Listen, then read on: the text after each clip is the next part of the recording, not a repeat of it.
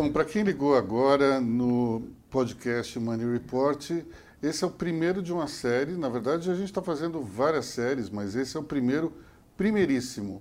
Eu estou aqui, a Luísa Falcão, com a Maurícia Gala, editor-chefe de Money Report, com Humberto Maia, também editor de Money Report. Nós vamos hoje bater um papo sobre o que, pessoal? Vamos lá, Mauri, diga sobre o que é a nossa Sobre conversa. o futuro do capitalismo, basicamente. Você acredita nisso, Humberto? Eu acredito que o capitalismo vai mudar muito, né, por conta dessas transformações digitais e dos hábitos de consumo das classes mais jovens, né?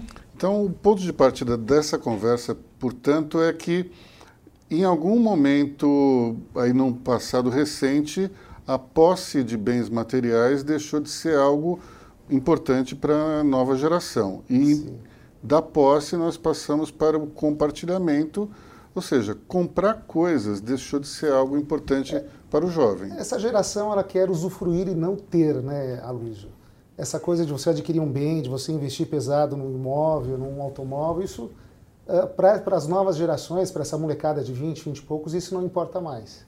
Quer dizer, isso não é exatamente uma novidade, todo mundo já percebeu isso, até pelo, pela, pela importância que se dá hoje ao Uber e serviços compartilhados. A, a nossa discussão basicamente é como isso vai afetar o capitalismo daqui para frente. Porque boa parte da nossa economia até agora ela foi impulsionada pela ambição material das pessoas, ou seja, eu quero comprar um apartamento, eu quero comprar um carro, eu quero comprar alguma coisa, para isso eu trabalho, para isso eu acumulo alguma riqueza e com base nesse capital eu compro alguma coisa que me interessa. Se a compra, se a posse deixa de ser parte da equação, qual é o futuro do capitalismo? Acho que essa é a nossa discussão de hoje. Veja o caso da indústria automotiva. Né? O ano passado, pela primeira vez em 20 anos, a produção foi menor do que no ano anterior, a produção e as vendas. Quer dizer, eu acho que essa indústria, que é um exemplo clássico, será fortemente impactada por esse movimento. Acho que ela já está sendo impactada. Você pega, por exemplo, o exemplo da Porsche, acho que faz uns dois anos, ela lançou um serviço que você se torna um assinante de uma categoria de carros da Porsche. Estados Unidos, por exemplo, você pode pagar 3 mil dólares por mês e você ter acesso a vários tipos de veículos da Porsche. Por exemplo, você vai querer, você está dentro da cidade, você está com sua família, você pode querer pegar um Porsche Cayenne, que é um, um veículo um pouco mais familiar. Você quer ir para o final de semana para a estrada, você pode pegar um carro esportivo. Ou seja, a Porsche ela já percebeu que a posse do, do, do veículo não é mais tão importante, mas a experiência de dirigir é muito importante.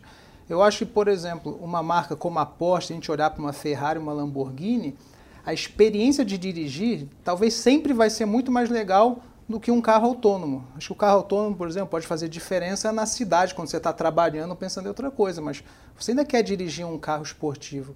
Eu acho que esse movimento da Porsche já é um exemplo de como isso está mudando, né? Uhum. Ou seja, a pessoa ela deixa de adquirir, ela passa a alugar ou assinar, né? Mas aí você tira, digamos, o comerciante da educação, da, da, equação. da equação. Você tem o produtor, né, o industrial, e você tem um cliente que assina. Então, o seu negócio deixa de ser de vendedor para você alugar o que você produz. É Exatamente, isso? muda muito. Ou seja, tem até muito, muito analista de bolsa, por exemplo, que ele já está olhando para os investimentos, ele só quer comprar, ter uma participação acionária em empresa que produz um bem ou um serviço. O intermediário, esse cara vai cair fora da, dessa nova economia.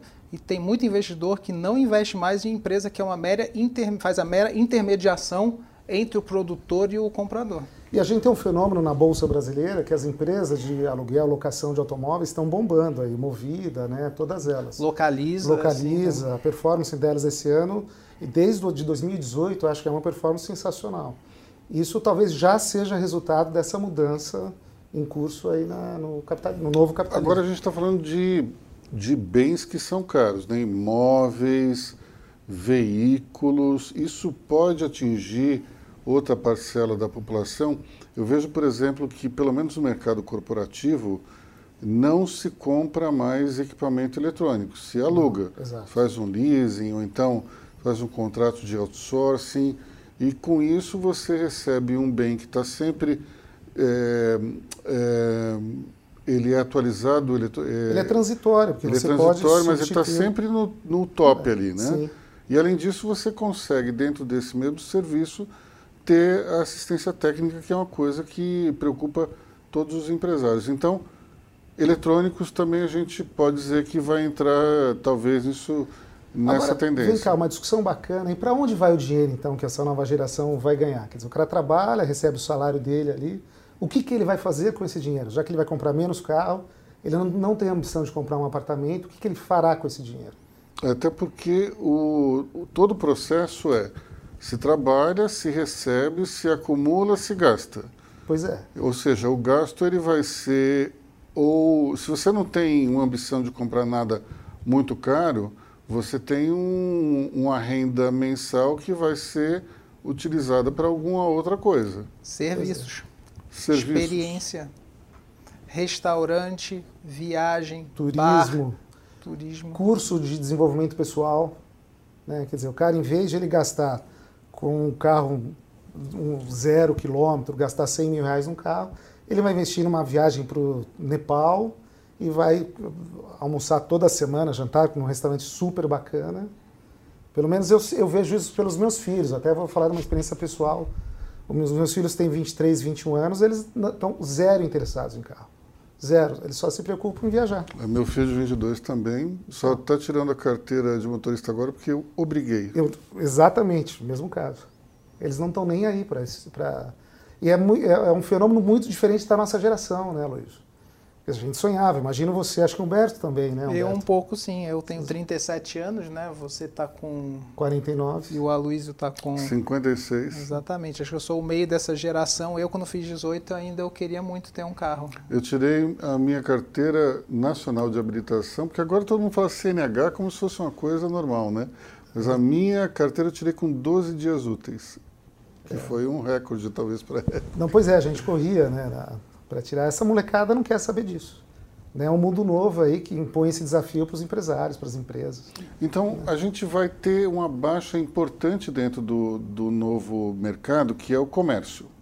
O comércio, como a gente conhece, ele vai deixar de, de talvez oferecer certos produtos, ou seja, uma construtora, em vez de ela montar uma força-tarefa para vender esses apartamentos ou casas, passa a alugar essas propriedades. Então, é, muda muito o modelo de negócio. Uma, digamos, uma montadora, ela passa, em vez de vender diretamente, ter a concessionária, ela passa a oferecer assinaturas e experiências desses veículos. Então, o comércio, de alguma maneira, ele deve ser o principal afetado e teria que, talvez, migrar mais para serviço e menos para venda? Isso já está acontecendo. Se você pegar uns apps, por exemplo, acho que recentemente alguém lançou um app para você alugar roupa de bebê. Porque quem já teve filho sabe, você, você tem um, um, um sapatinho ali que você vai usar Dura uma, duas semanas, a pessoa já vai passar para frente. Mesmo vale para roupa de grávida, por exemplo. Exatamente, é. Você tem um app que eu já vi que você pode alugar uma mala. Aqui, muito perto, é, outro dia, é, a Cris, minha mulher, estava falando que ela passou por uma loja que ela achou bonita, entrou, várias roupas interessantes, e daí ela começou a perguntar qual o preço disso, daquilo, daí a moça muito gentilmente disse, não, nossa proposta é diferente. Nós renovamos o nosso guarda-roupa de dois em dois meses e você faz uma assinatura. Você tem direito a usar X roupas por semana, e depois você tem tantos dias para devolver. É muito interessante porque nem essas roupas mais sofisticadas, em tese, a pessoa pode, é, a pessoa tem que investir. Tem Agora que vocês acham que essa geração elas perderam ali um componente fundamental para o capitalismo, para que é a ambição das pessoas, né? Quer dizer, todo mundo quer, em algum momento da vida a pessoa trabalha para comprar um imóvel, para ter um carro, tal. Se isso já está fora de cogitação para esses jovens, uh, uh, como é que as empresas vão conseguir se manter diante dessa mudança até de, de, de, de atitude dessa nova geração? Quando você compara isso, ou melhor, quando você associa isso ao fato de que muita gente está mais preocupada com a qualidade de vida e menos com a carreira, ou seja, muitas vezes a pessoa escolhe ter um, ter um emprego em uma outra cidade com um estilo de vida mais calmo, é, em detrimento de uma carreira mais agressiva, com um estilo de vida mais forte. Enfim, isso combinado pode reduzir, em tese, a ambição de uma geração inteira. Sim, exato. O que, é que você acha? Humberto, já que você, aqui tá dos meio. três, é o que está mais próximo dessa geração nova. Eu vejo uma, uma ambição muito grande nessa geração. É uma ambição diferente. Eles têm uma ambição muito forte por experiência. Eles querem provar de tudo, eles querem testar, eles querem viajar, querem correr o mundo. Você pegar, por exemplo, o que está acontecendo no mundo do investimento, por exemplo, você pega esse jovem assalariado que tem um bom emprego, não tem um cara que está de fora de uma plataforma como um BTG Digital, uma XP, uma genial da vida. Quer dizer, a indústria de investimentos Essa é uma indústria indústria está crescendo muito. É. atrai- Em cima desse jovem. Em desses cima jovens. desses jovens, assim, Cresce. acho que se a gente olhar para frente isso no universo de 15, 20 anos, esse é um setor da economia que provavelmente vai crescer muito. Talvez aí caiba um raciocínio que, que é o seguinte. Na minha juventude, quando eu era, quando eu estava iniciando a carreira, eu percebia claramente o seguinte: existia um pequeno grupo de pessoas que se dedicavam mais e que tinham mais até resiliência às broncas, às dificuldades do aprendizado, porque a única possibilidade que as pessoas enxergavam nos anos 80 de crescimento profissional ou de sucesso era através de uma carreira dentro de uma empresa. E no nosso caso, que somos jornalistas, dentro de veículos de comunicação. O que eu percebo hoje é que esse, talvez isso do, do ponto de vista estatístico não tenha mudado, mas esse grupo de pessoas que são mais comprometidas, elas, claramente elas passaram para o empreendedorismo. Elas deixaram de ser é, pessoas que estavam, que buscam uma carreira nas empresas. Eu percebo claramente até pelas, pelos candidatos que a gente entrevista aqui volta e meia, quem decidiu é, trabalhar ou ter um emprego ou seguir uma carreira é mais aquela pessoa que tem o menos o drive do empreendedor, que era possível enxergar dentro de uma estrutura corporativa, né? um empreendedor interno, se falava muito Sim. até nisso, fazia um trocadilho com entrepreneur, com intrapreneur, mas hoje eu percebo que isso acabou. As pessoas que têm esse drive mais agressivo estão indo para as startups, estão criando seus próprios negócios, estão jogando essa ambição mais no Isso empreendedorismo. está mudando muito mesmo. Você falar com alguém, empresa que contrata de banco, por exemplo, eu já vi gente falar que está pegando um nível de jovem que eles chegam a falar em categoria B. Que o jovem categoria A, que estudou as melhores universidades, que tem uma ótima Esse formação, cara tá empreendendo, é ele isso? cara está querendo empreender. No mínimo, ele quer uma cultura de empreendimento. O banco, a grande empresa, para pegar esse jovem, ele precisa pegar essa cultura. Isso é muito importante. Vocês estavam falando anteriormente sobre a questão desse jovem ser menos ambicioso, ele querer ter uma casa no interior. O que eu vejo é que esse jovem ele quer ter um propósito, ele precisa de um propósito para trabalhar. Antigamente, as pessoas iam trabalhar para ganhar dinheiro para sustentar a família. Hoje ele trabalha com uma E pra acumular satisfação, bens, acumular bens também. é- é. Mas hoje ele quer trabalhar em algo que ele acredita, que ele veja um propósito e que dê a ele um- um- uma situação em que ele possa, que ele tenha a voz, que ele seja ouvido, aquela economia colaborativa, uma, uma ori- é, horizontalização na hierarquia. Tem muita empresa hoje que não tem mais cargo e hierarquia quase. Para você pegar justamente esse novo jovem que não quer acumular bens e quer ter experiência. E eu, eu, eu acho um ponto interessante de observação, isso a gente só vai saber o resultado daqui uns 10, 20, 30 anos, é dessa uberização da economia. Não sei se vocês viram a Folha de São Paulo recentemente, nesse último domingo, fez uma matéria sobre isso. Eu acho que hoje é muito fácil para os jovens escolherem essa, fazer parte dessa economia uberizada em que ele vende um serviço dele para uma empresa A, hoje vende um serviço para a empresa B, sem uma estabilidade. Quando ele é jovem, quando ele tem muitas oportunidades, eu acho que é fácil você viver com essa instabilidade. E daqui esse jovem, quando chegar aos 50 anos, como é que vai ser? Essa instabilidade vai ser positiva ou negativa? Esse jovem que pode ter uma renda decrescente, que ele não vai ter uma casa, que ele não vai ter alguma coisa, como é que ele vai ficar? Eu imagino que exista um conceito um pouco diferente é, do que se você comparar com, com as gerações anteriores. A geração anterior a essa eh, se sente insegura com, por exemplo, a hipótese de o emprego acabar e de as, as pessoas terem simplesmente que viver sem um vínculo empregatício e trabalhando para várias pessoas. Isso é algo que incomoda a minha geração. Minha geração é, é marcada por pessoas que querem um contra-cheque. Dá para ver claramente que o, o ímpeto de empreendedorismo dentro das pessoas que têm entre 45 e 65 anos são pessoas que fizeram carreiras, não foram para o empreendedorismo. E quando essas pessoas empreendem, é por absoluta falta de opção. De, de opção. Ela vai empreender porque ela não tem outra, outra, alternativas, e, outra alternativa. E são pessoas que voltam para o mercado de trabalho na primeira opção que tem. Primeira oportunidade. O Humberto falou em uberização, né? Você citou a Uber, que é um caso clássico de uma empresa da nova economia, digamos assim, que não funciona. Ela não é uma empresa que dá lucro. É, tem um prejuízo bilionário. Um prejuízo bilionário. Ela não sabe como ganhar dinheiro. A gente está falando de uma empresa planetária que dá emprego para milhões de pessoas. Todo mundo conhece. Todo mundo conhece. Quase todo mundo utiliza. Todo mundo utiliza e a empresa não sabe como ganhar dinheiro.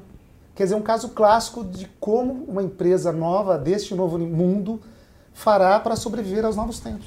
O que, o que um dirigente da indústria automobilística me disse esses dias, com todas as letras, foi: o Uber só funciona se você tirar o motorista da equação. Se você tirar o motorista, o carro ele é autônomo, aí funciona, porque você não tem que dar a parte do leão para um ser humano. É o carro, o carro trabalha para você. Agora, Vai ser interessante, porque tanto Uber como aplicativos de delivery surgiram meio que para absorver uma mão de obra que estava ali sem fazer nada, é, muito, é, muito depauperada pela situação econômica, acabou sendo opção de emprego para muita gente. Só que daí, de uma hora para outra, o Uber pode ser somente carro autônomo e os deliveries podem usar só drones. E como é que você faz? Todo esse emprego. Para onde vai todo esse povo? Isso é uma questão super complicada. Você tem até, por exemplo, um, um, efeito interessante disso tudo na China é que o, um dos ramos que mais cresce são cozinhas industriais que funcionam somente para delivery. São white labels, são marcas que não estão na rua, você nunca ouviu falar, mas elas estão nos, nos grandes aplicativos de, de entrega de comida. Bom, esses lugares, você, até nesses lugares, você vai ter algum problema em algum momento, porque hoje é necessário a atuação, a intervenção humana, alguém cozinhando. Só que do jeito que a automação está indo, daqui a pouco você vai ter simplesmente uma situação na qual se jogam os ingredientes na máquina. Seu hambúrguer foi feito por um robô. Não faz. É. Seu hambúrguer foi feito sem intervenção humana e vai ter um gosto igual ao de um chefe fazendo. Ou vai seja, ter um hambúrguer numa impressora 3D. Isso vai ter. Ou seja, você sabe que o grande. Isso você já vê em algumas grandes empresas, como por exemplo a, a Sapori, são, que serve um milhão de refeições diárias. É, um exemplo disso é que antes você tinha uma chapa. E essa chapa, ela, ela, ela provocava é, uma irregularidade no serviço, porque o sujeito colocava 100 bifes numa chapa. O bife ele vai perdendo água. No que ele perde água, a segunda leva já não é igual, já não é grelhado, já tem um certo sumo. A terceira leva, então, é completamente cozida. Quando, quando essas grandes empresas de alimentação começaram a automatizar os seus processos, trouxeram os, forno, os fornos combinados. O forno combinado, você coloca 200 bifes num, numa plataforma é, que tem 1,80m mais ou menos, e ele vai sempre ser igual. Então, se você tem um corte parecido, o primeiro bife e o último bife Serão vão exatamente ser iguais. exatamente iguais. E você vai achar que teve uma interferência humana lá. Teve somente para colocar os bifes nas prateleiras. E o resto a máquina faz sozinha. Então, tudo isso é lindo e maravilhoso. Só que no futuro, você tem um problema sério, que é como nós vamos empregar ou como nós vamos sustentar essa massa gigantesca de pessoas. É empregar, talvez não iremos, iremos empregar. A grande discussão é essa, né? só haverá emprego para gente qualificada no futuro. Pois é, porque tudo que é desqualificado está sendo mudado. Sim. Um dos maiores empregadores nos últimos tempos era justamente os call centers. Estão sendo é, substituídos por somente unidades de robô, né? A Luiz, você acha que a gente já não deu o tema para o próximo episódio? Falar desse futuro do emprego ou do trabalho? é isso mesmo. É isso. Falar é desses dois temas, acho que já resolveu, né? legal. né? Até porque a gente está falando demais já, Sim. né? Então esse é o final do nosso podcast de hoje. Nós vamos começar a gravar semanalmente vários assuntos. O próximo dessa série já vai ser justamente sobre o futuro do emprego, ou melhor, o futuro talvez da, da empregabilidade das pessoas. Né? Eu acho que o conceito vai mudar tanto que não é somente se a pessoa vai ter um vínculo empregatício ou não, mas se ela tem condição de se sustentar ou não, né? O mundo vai mudar muito e a gente vai, vai discutir sobre esse assunto. Eu, a gente já dando um spoiler aqui, acho que o futuro não é nem do emprego, mas da utilidade do ser humano na economia. Exatamente. Agora, o ser humano tem que produzir alguma coisa. Caso contrário, ele não vai não receber nada. Não dá para ficar contemplando o destino, né? Então, o que mais se vê, especialmente na Europa hoje, é que uh, os governos vão ter que gastar cada vez menos com assistência social. Só que, paradoxalmente, você vai ter um número de pessoas sem muita função no futuro. Como é que a gente vai fazer isso? É. Mauri, vamos resolver isso no próximo episódio. Vamos resolver então. no próximo episódio. Então, até lá, pessoal. Até lá. Tchau.